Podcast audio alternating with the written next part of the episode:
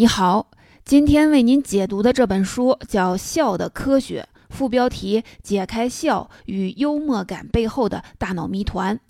亚里士多德说，人类是唯一会笑的物种，在婴儿还没发出第一声咯咯笑之前，他们还没有灵魂。确实，一个婴儿出生之后学会的第一件事情是哭，而他学会的第二件事情就是笑。笑对我们来说太习以为常了。但是如果我问你，笑对于人类来说到底意味着什么样的功能？为什么其他很多动物都不会笑，只有人类进化出了一整套丰富又复杂的幽默机制？你会发现这个问题还真不太好回答。《笑的科学》这本书就是从进化心理学的角度带我们去了解幽默的本质。这本书的作者斯科特·威姆斯。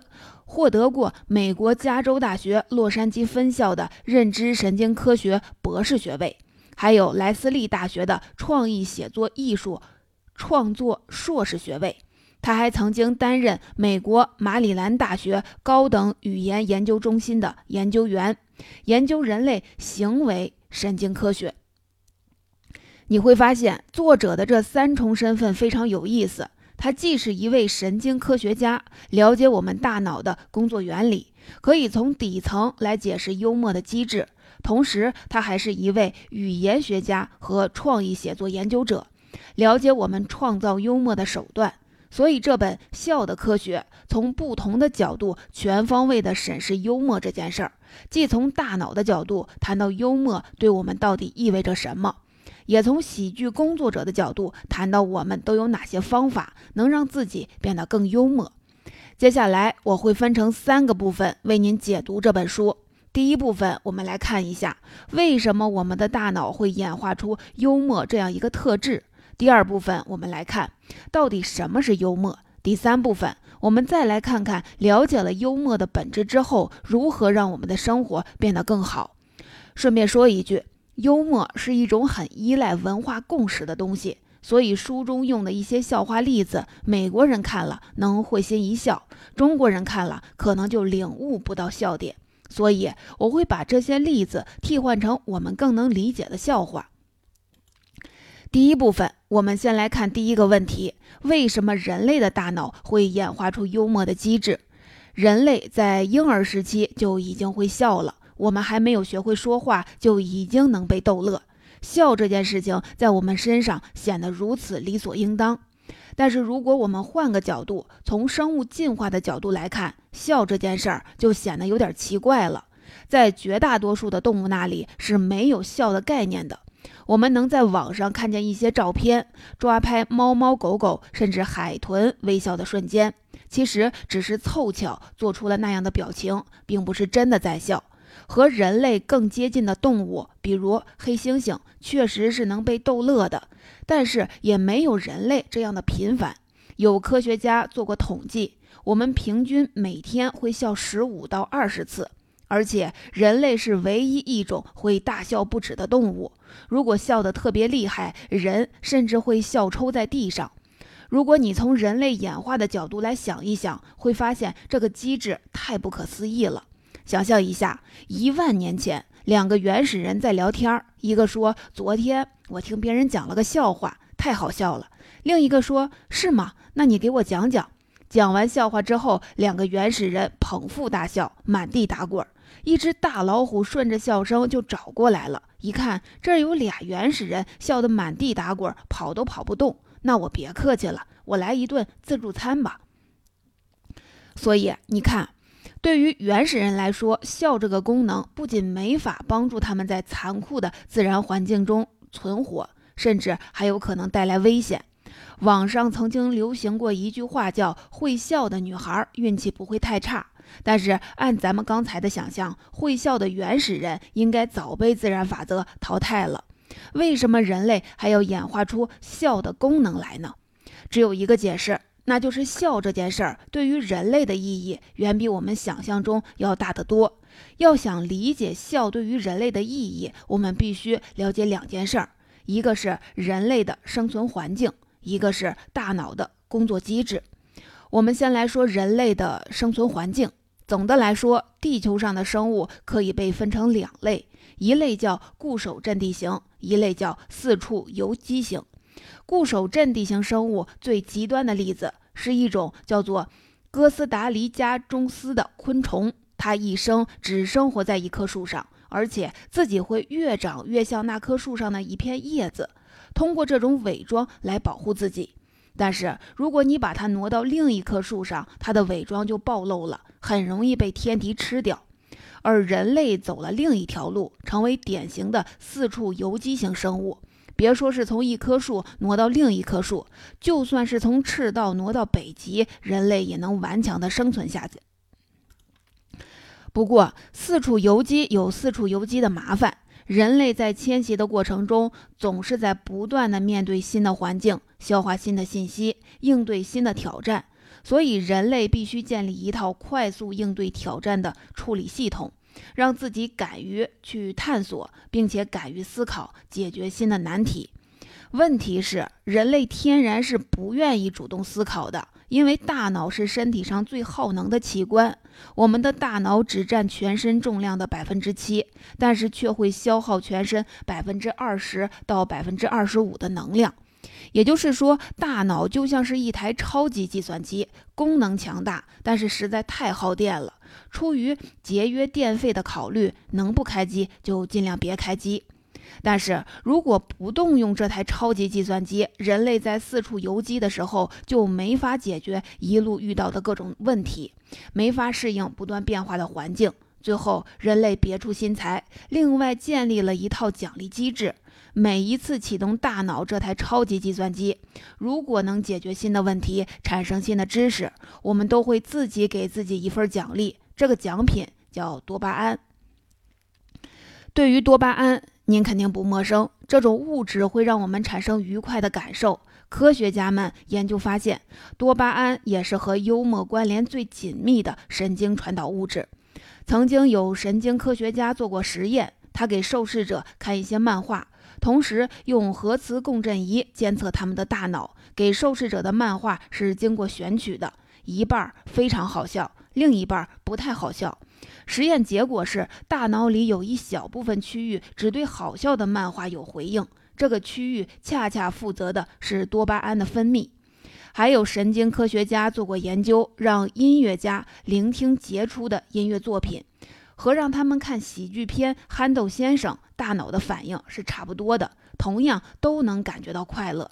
所以，幽默就是大脑进化出的一种愉悦制造系统。幽默对心理产生的效应，对于每个人是一样的，都是多巴胺涌进大脑，使我们感觉喜悦。那什么时候会产生多巴胺呢？就是我们面对问题找到解答的时候，还有了了解世界、产生新知的时候。柯南·道尔的《福尔摩斯探案集》中曾经有一个情节：有一段时间，大侦探福尔摩斯一个案子都接不到，穷极无聊的他，竟竟然靠给自己注射吗吗啡来寻求刺激。在福尔摩斯看来，解决难题和吗啡一样，是可以让人上瘾的。了解大脑的工作原理之后，我们会发现福尔摩斯的看法竟然是对的，而且比起吗啡，多巴胺还没有副作用。甚至有科学家猜想，猿类之所以可以进化成人类，主要靠的就是多巴胺，因为多巴胺让我们更敢于去做犯难和冒险的决定，不管是生理上还是心理上，都把我们变成追求刺激的人，总是换着花样来让自己的生活变得更有趣。这就是幽默对于人类的第一个意义。幽默是我们给自己的奖励，让我们更愿意去动用大脑去解决问题，获得新知。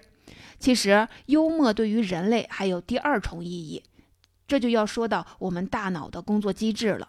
我们的大脑相当复杂，无数的神经元互相连接，形成四通八达的神经网络。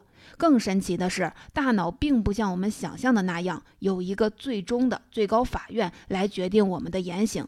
大脑更像是一个吵吵闹闹的议会，无数个神经元发出的电信号就像是无数个议员，每个人都在大声地说出自己的意见。我们的大脑最终做出的决定是各种概念彼此竞争之后的结果。简单来说，就像是议员们吵架吵出来的。这种方式有它的好处，它能让我们更有创意、更好地进行推理、解决难题。但是这种方式有的时候也会产生问题。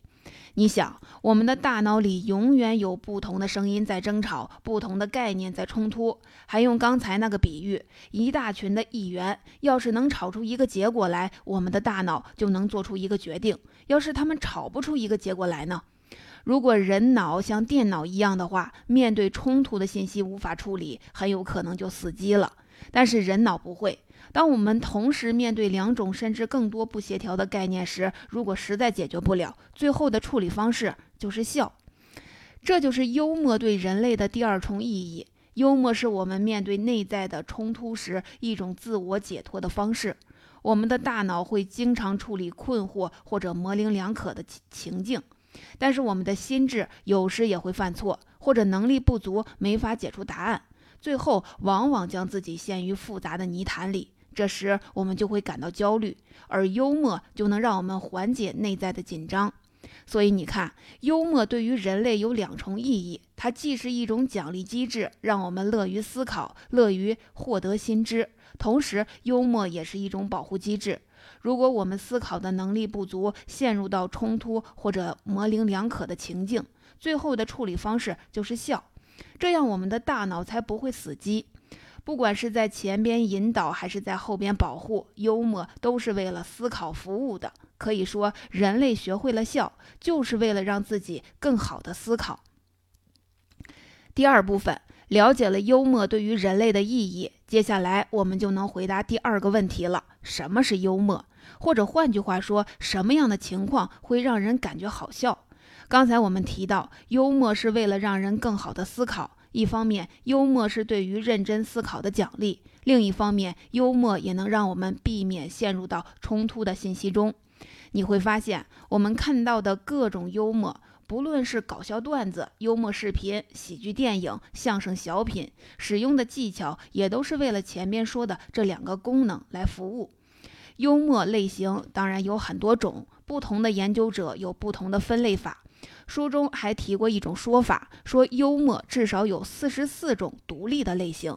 但是这么多的幽默手段，大多都是向着两个方向努力，一个是创造新知，一个是认知冲突。咱们先来说创造新知。前面咱们说到过，为了让大脑更加努力的思考，人类进化出了幽默作为一种奖励机制。每当我们获得新知的时候，大脑就会以多巴胺作为奖励，让我们感觉到快乐。所以，很多新鲜的知识本身就自带一种喜剧效果。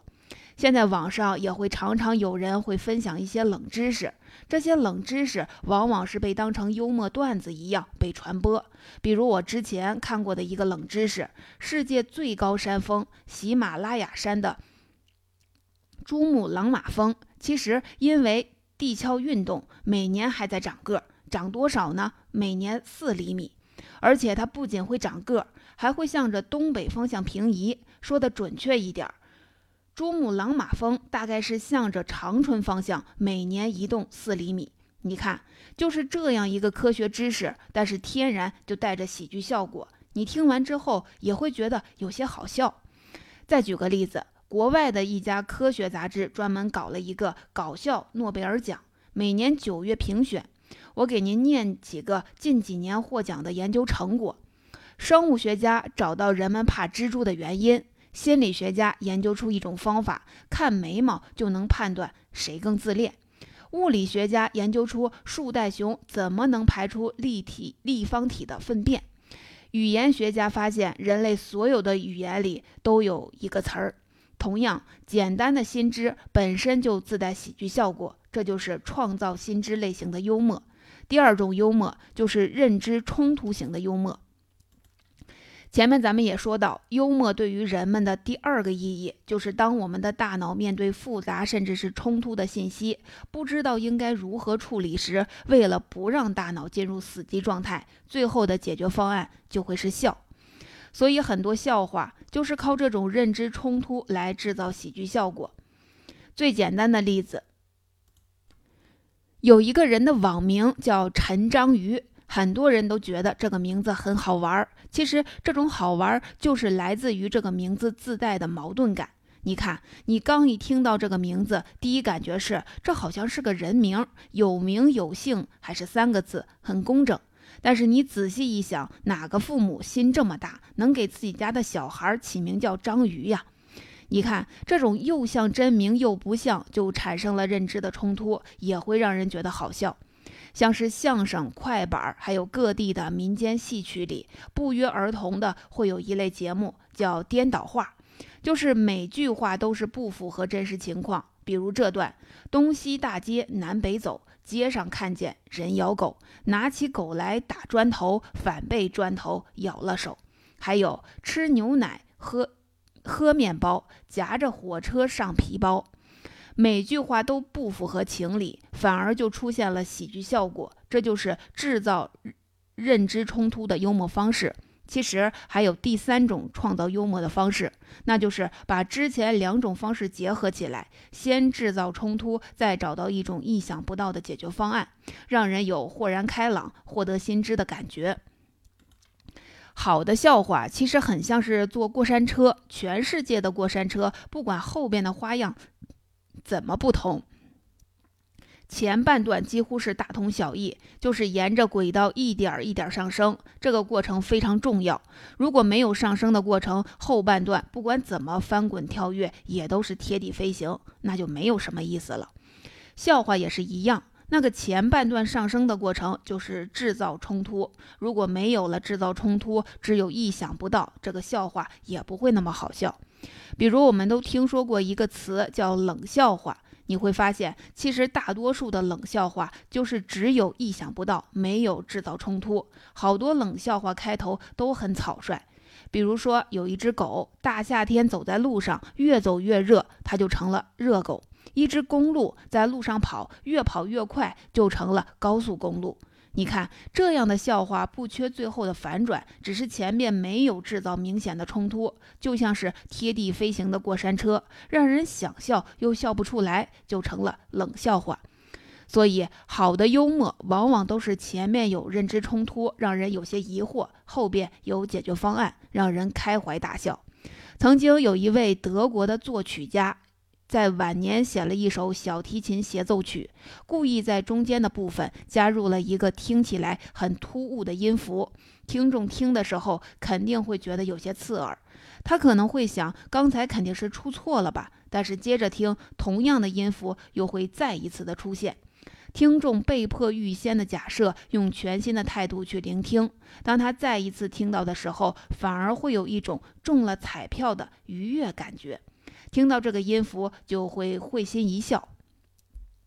相声里边有一个传统的节目叫八马褂也是很典型的这种结构。表演者是甲、乙、丙三个人，甲和乙两个人聊天，甲吹嘘自己满腹经纶，腰缠万贯。但是说话特别不靠谱，漏洞百出。比如说自己去饭馆吃饭，一只烤鸭就从窗户外飞进来了；还有昨天夜里刮风，风大到把他院子里的井都刮到墙外边了；还有他买了一匹高头大马，结果这匹马掉到茶碗里淹死了。乙越听越不对劲儿，就去问丙，丙因为从甲那里借了一件马褂。对应到今天，大概相当于借了一套特别贵的高档西装，拿人家手短。为了能多穿两天这高档的西装，丙只能挖空的心思给假的谎话找出合理的依据。结果，不管是饭馆飞进烤鸭，还是刮风把井刮走，又或者马掉到茶碗里淹死了，丙还真就能变出一套有模有样的说辞给解释清楚了。这段相声就非常符合我们刚才说到的幽默结构。甲的一顿胡吹，就是在制造认知上的冲突，给观众产生第一重的笑料。结果丙挖空心思，还真找到了一种合理的解释，这就出现了意想不到的解决方案，产生了第二种笑料。总结一下，喜剧手段多种多样，但是幽默的类型大致可以分成三类。第一类是制造新知。第二类是认知冲突，第三类是把两种手段结合起来，先创造认知冲突，再拿出一种意想不到的解决方案。这也是最经典的一种幽默方法。第三部分，刚才咱们一块儿了解了幽默对人类的意义，也了解了到底什么样的情况下会产生幽默的效果。接下来我们来看第三个问题：了解了幽默的本质之后，如何让我们的生活变得更好？人类进化出幽默的机制，就是为了帮助自己更好的思考。所以，你可以把幽默当做思维的锻炼，幽默也能增进健康，帮助我们和他人相处得更加融洽，甚至会让人更聪明，就像是体能锻炼能让我们的身体维持良好的状态一样。不过，不论是体能锻炼还是大脑的锻炼，如果不注意方法，一味的瞎练习，也有可能会适得其反。所以，在这本书中，作者就给出了三条重要的建议。借助这三条建议，你可以让自己的生活变得更快乐。第一条建议就是要区分正向幽默和负向幽默。前面我们在谈幽默时，都是在说幽默的好话，其实并不是所有类型的幽默都是好的。有一些幽默反而会伤害我们自己或者他人的心理，这一类幽默就被称为负向幽默。负向幽默主要有两种，一种是攻击式幽默，包括挖苦别人、戏弄别人，比如有的笑话是以别人天生的缺陷取乐，那就是典型的攻击式幽默。使用攻击式幽默的人，用看似好笑的方式把自己武装起来，他们其实是在用幽默表达对他人的敌意。另一种是自我挫败式的幽默，这种幽默不是让别人难堪，而是把自己当成玩笑的目标。这通常是自我价值低落的防御机制。简单来说，就是害怕别人嘲笑自己的某个缺陷，于是就先自嘲，用这种方式来保护自己不被别人嘲笑。你会发现，两种负向幽默有一个相同的关键词，那就是嘲笑。负向幽默要么是在嘲笑他人，要么是在嘲笑自己。总之，是用打压一个人自尊的方式来换取别人的笑声，这是得不偿失的。不管是攻击式幽默，还是自我挫败式幽默，这样的玩笑开久了，都会让人更容易体验沮丧、焦虑以及自尊心的低落，也会让人和人之间的关系变得紧张，长时间下来对寿命都会有危害。反过来，还有一些幽默方式是对我们的健康有利的，这些幽默方式就叫正向幽默。正向幽默也是主要有两种，一种是融洽式幽默，融洽式幽默程度高的人喜欢说好笑的事情，分享机智的妙语来娱乐朋友，还喜欢说笑话，降低人际间的紧张关系。融洽式幽默对自我的心理和人际交往都有好处。另一种正向的幽默类型是自我增益式幽默。这个类型的人喜欢用好笑的观点看事情，即使是身处在麻烦之中，也喜欢发现事情的光明面，用幽默来保持正向的态度。我们常说的“苦中作乐”就是典型的自我增益式幽默。正向幽默会把人与人之间的紧张关系，或者是遇到的挑战，都变成让自己笑出来的事情。这样的幽默能增加一个人的自我价值，能让人与人之间的关系变得更紧密。俗话说“笑一笑，十年少”，但其实幽默也有优劣之分。只有正向幽默，才能让我们的心理和身体都变得更加健康。让你多多在生活中寻找这样的幽默。第二条建议，你可以把幽默当做一种保护机制，不论是身体的疼痛还是内心的焦虑，都可以用幽默来缓解。曾经有科学家做过研究，他们找到了几十位刚刚接受过手术的病人，让其中一部分人坚持每天看几部喜剧电影。结果发现，观看过喜剧电影的病人，他们需要的止痛药剂量平均要比其他病人少百分之二十。科学家还通过冷破实验检验喜剧电影的效果。所谓冷破实验，就是让测试者把手伸进一到二摄氏度的冰水里。这个温度不会造成冻伤，但是时间长了会让人感觉非常疼，想把手抽出来。